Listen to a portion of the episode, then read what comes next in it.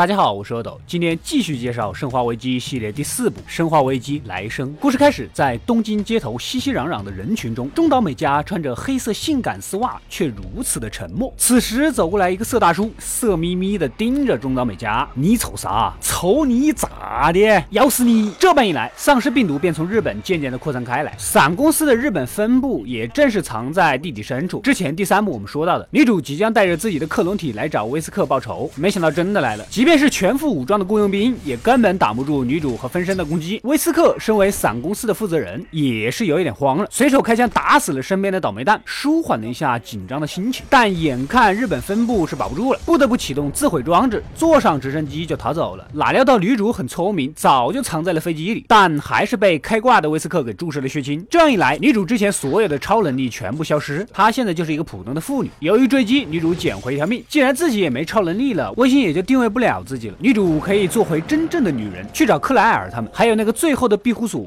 说不定遇到个好男人，比如我这样的，然后做回正常的女人。来到这个庇护所的地方，看到许多的飞机，却一个人影也没有。此时，好友克莱尔疯疯癫癫的出现了，好像是被胸前的红色高科技海洋之心控制了思想，而且还有点失忆。没办法，只能带着他继续逛着，找找其他的幸存者。飞机来到了洛杉矶的好莱坞，女主竟然看到监狱的房顶上有几个大活人，但是下面已经被僵尸 重重的包围。这群僵尸里说不好还有很多的好莱坞明星，签名是要不到了。不怕死还是可以去合合影的。几个幸存者告诉女主，庇护所其实是一艘巨大的游轮，但他们发过无数信号，就是没人来救，而自己也没法出去。你看看外面围着的丧尸，春运买火车票都没他们那么疯。而监狱的最下层，《生化危机》游戏的第一男主角克里斯竟然被关在了这里。哎，这不是擅长越狱的米帅吗？啊，你又被关起来了啊？还越狱不？说到这里，肯定有人糊涂了啊！之前的中东汉子叫卡洛斯，是伞公司的雇佣兵；克里斯是浣熊市的警察；克莱尔是克里斯的妹妹。游戏里面找自己的哥哥的时候遇到了病毒爆发，搞半天原来是一场误会啊！大家自己人。女主本来是想洗个澡，给我们观众送送福利的，哪知道这不识趣的丧尸竟然挖洞钻了进来。这丧尸完完全全赤裸裸的是在挑战越狱高手米帅的看家本领。这下监狱也不安全了，指不定什么时候又沦陷。大家决定强行出去搏一把。本来还想着慢慢来呗，结果一个超高大蒙面屠夫敲门想要进来，估计顶不了多久了。自私的制片人冲上房顶，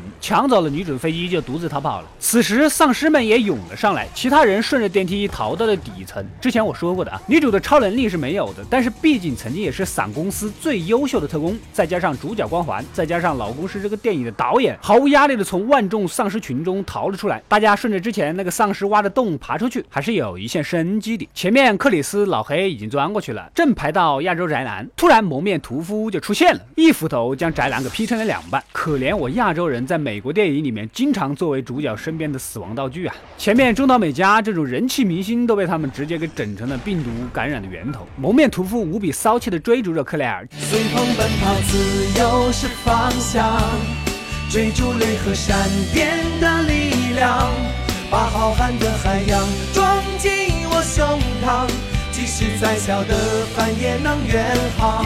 经过激烈的打斗，被女主用枪打碎头颅而死。逃出的三个人乘着小船来到了这个所谓的庇护所，走到了船里面。克莱尔想起来，他们当初跟着无线电来到这个岛上，就被伞公司的人给抓走了，说明当时散布庇护所讯息的就是伞公司的人，这就是个陷阱。知不知道现在国家严厉打击电信诈骗？你们这群人太嚣张了啊！点开旁边一个按钮，竟然所有的活人都被伞公司给冷冻起来，看来是准备搞什么基因实验。第二个房间，老敌人威斯克出现了，原来他一直都在这里等女主。之前我也说过的，威斯克也是曾经的实验体，所以才那么无敌。克莱尔兄妹俩也来帮忙，但是他们的肉体凡胎根本就不是威斯克的对手。再加上米帅你这个持枪姿势，虽然你长相演游戏人气主角克里斯没得说，但你好歹动作专业点嘛。